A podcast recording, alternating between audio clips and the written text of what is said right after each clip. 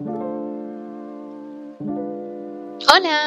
estás escuchando un capítulo más de En Buscas de Respuesta. Mi nombre es Carolina Ide, vuestra host, y el día de hoy vamos a hablar a cómo valorar tu tiempo y el de los demás.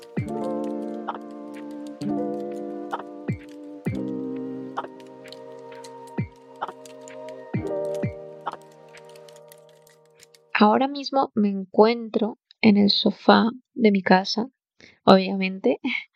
compartiendo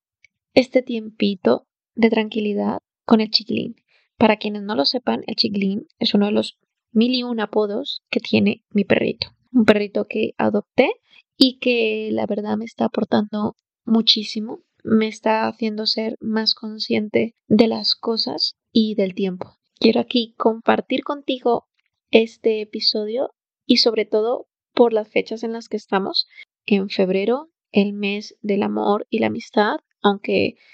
en Europa es más tipo San Valentín,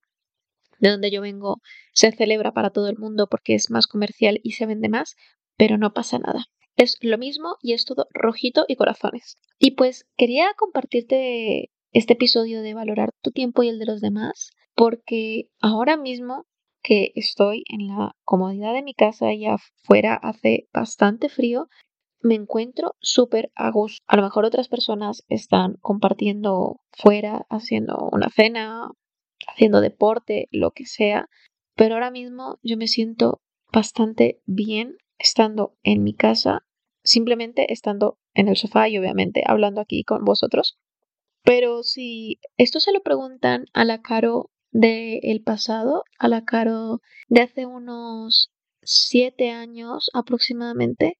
sería una Caro con muchísima ansiedad por estar sola en estas fechas, a una Caro que le estaba agobiando mucho el no estar haciendo lo que estaba haciendo la gente o que estaba publicando o perderse actividades en base a todas esas vivencias y ese sufrimiento que tuve en ese momento solo porque tomaba las decisiones en base al miedo de estar sola o el miedo a no perderme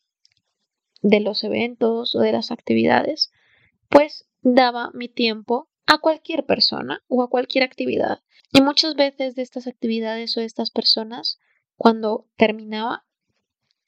me dejaban muchísimo más cansada y me llenaban de arrepentimiento. Me hacían cuestionarme de por qué estoy haciendo esto, o sea, por qué estoy perdiendo mi tiempo o en esta persona o haciendo estas cosas pero luego lo volví a hacer porque no sabía valorarlo, pensaba que poquito a poco eso me iba a ir acostumbrando, que eso iba a ser algo pasajero y que iba a llegar mágicamente pues o bien las buenas amistades o las actividades que realmente me fueran a aportar algo. Y al final, después de todo este tiempo, la Caro del futuro, la Caro actual, puede decir que esto es trabajando aparte de uno mismo trabajando con los demás y sabiendo escoger de quién te rodeas. Pero primero tienes que ser consciente de cuánto vale tu tiempo. Y las formas en las que yo lo estuve aprendiendo, que sigo todavía aprendiéndolo, porque como os suelo decir en los episodios, siempre se aprende algo, nunca se es perfecto en un tema por completo y menos en el autoconocimiento y en el desarrollo personal,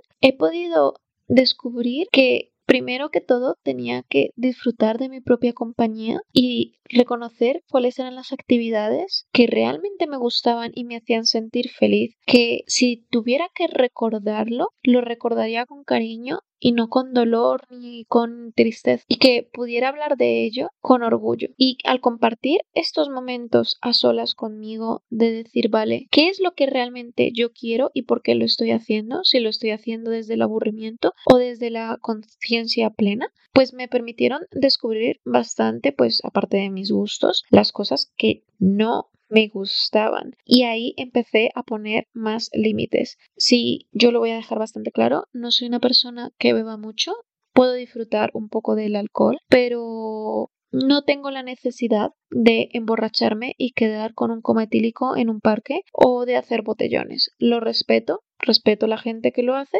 pero no es para mí. Yo aprendí en este caso a beber tomando cócteles y me gusta más la bebida, en este caso alcohólica, de calidad. Beber por beber no me complace, prefiero comer postres si, me, das a escoger, o comer en general, pero así fue uno de los ejemplos claros que comprendí que eso no era para mí y no pasaba nada. Porque no te voy a negar que me sentía un poco bicho raro cuando proponían este típico plan de jóvenes y ahora parece que estoy hablando como una vieja, pero sí es el típico plan que dicen vamos a hacer botellón, van a estar todos los de clase, van a estar todos ahí, luego vamos de fiesta, venga, pásatelo bien y estar aguantando frío y sobre todo imaginaros hacer botellón en esta época que es que seguro se sigue haciendo y lo siguen haciendo, para mí era algo súper incómodo. Entonces, cuando llegaba lo que era la fiesta, lo que es bailar, que a mí sí me gusta bailar, no lo disfrutaba tanto porque estaba tan cansada o bien de haber probado algo que no me había sentado bien o de haber pasado frío y todo mi cuerpo estaba en tensión intentando mantener mi calor corporal o de estar aguantando personas un poco tontas porque estaban ya alcoholizadas. Entonces creo que este es un claro ejemplo de aprender a saber qué es lo que es para ti y qué es lo que no es para ti, independientemente de si todo el mundo a tu alrededor en ese momento lo está haciendo y poner el límite. Yo cuando ya comprendí que esto no era para mí, que sí, lo podía hacer de vez en cuando bajo unas condiciones específicas, pues empecé a disfrutar de otras actividades y me empecé a juntar con otras personas que realmente disfrutaban de esas otras actividades. Y pude descubrir claramente quiénes eran las personas que respetaban mis tiempos de cuando quería yo salir de fiesta y bajo qué condiciones, y las personas que me podían decir que yo era un muermo o lo que sea y no lo hacía. Entonces ahí empecé a identificar claramente quiénes eran las personas a las que tenía que dedicarles más tiempo y a las que ya tenía que dejar de escuchar y hacer a un lado. Pero claro, esto esto fue algo progresivo, esto no es algo que se haga de la noche a la mañana. Te vas a ir dando cuenta a medida de que lo pongas en práctica, porque a mí una de las cosas que más me había costado fue decir no a un plan. Y más que decir no, el dar explicaciones innecesarias. Solía dar explicaciones innecesarias y ahora que lo pienso ya después con todas las herramientas que tengo, no pasa nada por decir que no, siempre y cuando lo digas eh, con tiempo y con respeto, porque no es lo mismo decir que sí y ah, faltando dos, dos para que suceda la actividad, la quedada o lo que sea, de repente digas no, porque ahí es jugar con el tiempo de los demás, que eso también lo vamos a tratar el día de hoy. Entonces, aquí algo que yo vi bastante claro a la hora de valorar mi tiempo aparte de conocer qué era lo que funcionaba para mí, qué era lo que me aportaba y me hacía feliz, fue saber decir no, no dar explicaciones innecesarias porque realmente a las personas en ese momento no les interesa. Y si a la persona le interesa porque esté preocupada por ti o no, si en ese momento no lo quieres hablar, te respetará y lo hablaréis en otro momento, no pasa nada. Pero el poner límites y el comunicar las cosas y que las personas realmente lo escuchen, para mí fue un punto bastante clave para empezar a valorar mi tiempo. Y es que a veces me presionaba tanto en hacer cosas que en el fondo no quería hacerlas, pero como que se veían también en los demás como esa falsa ilusión de yo quiero ser como esa persona porque parece que lo que está haciendo me va a aportar también felicidad, solo porque estoy viendo a la otra persona feliz. Y es que esto está pasando ahora mismo mucho en las redes sociales. Vemos esa felicidad absoluta solo porque hacen una serie de actividades y nos queremos apuntar a hacer lo mismo y no tenemos claro si realmente funcionan o no funcionan con nosotros. Y eso era algo que cometía, bueno, y a veces caigo de nuevo porque soy humana, cometo errores, no pasa nada, pero ya soy más consciente y reflexiono muchísimo más cuando voy a integrar algo, voy a hacer una actividad, de si lo quiero hacer por el hecho de seguir a los demás por complacer a alguien o porque realmente me apetece. Y esto me estaba pasando, así para poneros un ejemplo, con el deporte. No es que a mí no me guste el deporte, lo disfruto bastante, pero no es lo mismo hacer un deporte que no te gusta y aún así obligarte porque ves que tiene mayor resultado a hacer otro deporte que a lo mejor en más largo plazo te va a dar más resultados o a lo mejor en el mismo plazo, es que no se sabe, el cuerpo de cada persona es muy distinto y lo vas a disfrutar más. Pues me pasó una temporada que yo me estaba obligando literalmente a hacer algo que no quería y no estaba valorando mi tiempo. Este es otro ejemplo clarísimo de que no estaba valorando mi tiempo, solo porque pensaba que iba a funcionar para mí y me estaba obligando a hacer algo que en el fondo no me sentía bien y cuando terminaba de hacer esa actividad, estaba más agotada que motivada y era súper frustrante. Pero bueno, esto es algo que ya tengo localizado y ya tengo el foco en otro lado. Pero me parece importante como mencionarlo, que puede pasar incluso con las cosas cotidianas. Y es que también hablando con respecto a este tema, vamos a hablar un poquito de las personas, porque cuando eres una persona complaciente y no reconoces el valor de tu tiempo, se te suelen pegar personas que se quieren aprovechar de ti, ladrones de energía o como otros apodos que puedes encontrar o de oídas, pero yo en este caso te lo voy a llamar eh, como ladrones de energía porque son conscientes de que tú les vas a dar todo el tiempo y la energía que ellos quieran porque saben que no sabes decir que no, que no tienes límites y te la van a ir robando poquito a poco. Y esto me pasaba también muchísimo por lo que os decía, que yo no sabía el valor de mi tiempo y terminaba tan agotada de estar con estas personas que luego decía, el problema lo tengo yo o qué es lo que está pasando antes de ver afuera que el problema lo tenía la otra persona que se estaba aprovechando de mí. Y es que solemos escoger estar con personas, tanto ya sea por, para relaciones como para amistad, por el simple hecho de dejarnos llevar por los miedos. Como os decía, por el miedo de estar sola, por el miedo de no perder una actividad, por el miedo a que no pudiera compartir tantas cosas y compartir con el mundo de que yo también hacía eh, actividades, todo por el miedo me hacían acercarme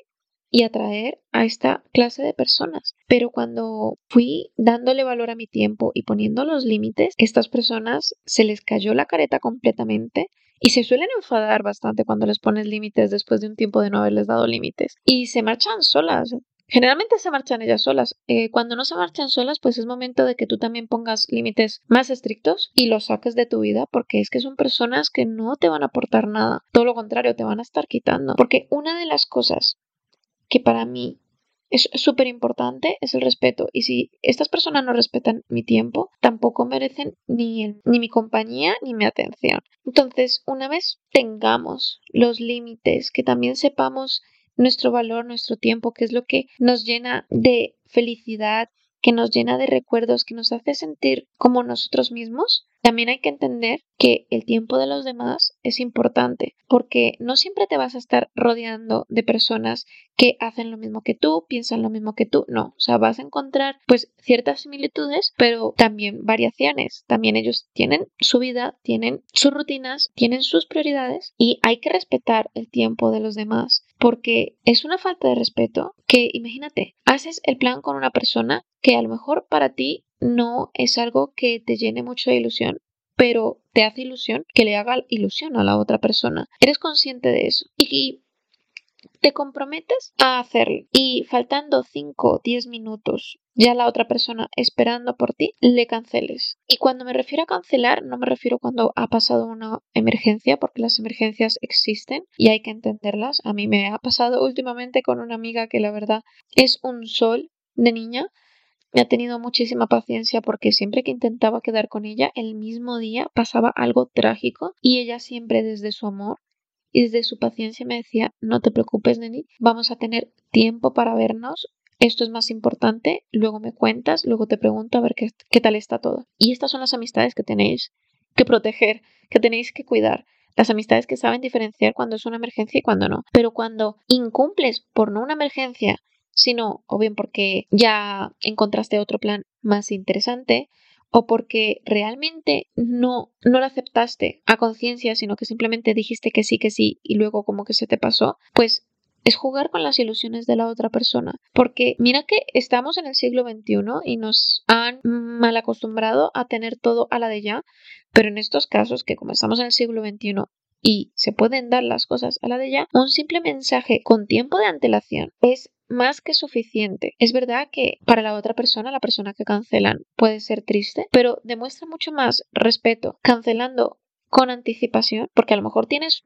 como te decía, tus propias prioridades, situaciones y que realmente no tienes que estar dando explicaciones a nadie. Pero si te habías comprometido con otra persona y esperas hasta el último momento, no está bien. Es muchísimo mejor dejar, dejarle tiempo libre a esa persona para que pueda hacer lo que quiera hacer, dejarle esa opción, porque en el momento que no estás dejándole esa oportunidad de elegir qué hacer después, sino que simplemente la tienes ahí esperando, es faltarle el respeto completamente, es no valorar su tiempo y que esa persona también puede haber hecho diferentes planes y haber aprovechado ese tiempo para hacer algo que realmente le iba a aportar y no estar esperando, estar esperando y pensar que ha tirado todo ese tiempo por la borda porque la otra persona no ha tenido consideración. Entonces, si no os apetece un plan, decirlo, porque si la otra persona realmente os entiende y entiende vuestros límites, lo va a aceptar. Ahora, si estás cediendo porque sabes que es importante para la otra persona, cumple. Y si no puedes cumplir, avisa con antelación que no pasa nada. El enfado y la tristeza se pasan muy rápido de verdad. Y que la otra persona también tiene que entender que a lo mejor en ese momento sí te apetecía y luego no, pero no es su obligación estar esperando hasta el último instante para que digas si vas a asistir o no vas a asistir, si vas a hacer algo o no lo vas a hacer. Y esto no es por expectativas de nada. Es que si tú te comprometes a algo, lo suyo es que lo cumplas. Y si no, no lo comprometas. Ya está. Así que esto es todo por el episodio de hoy. Con el episodio de hoy lo que quería es que aprendáis a escoger las actividades y la compañía y sobre todo en estas fechas que no caigáis en la presión social que muchas veces es mejor estar solo que mal acompañado o hacer otra actividad que no esté en trending en ese momento, que no sea lo top de las redes sociales y hacer realmente lo que quieres. Te mando un abrazo y nos vemos en el siguiente episodio. Un besito. Chao.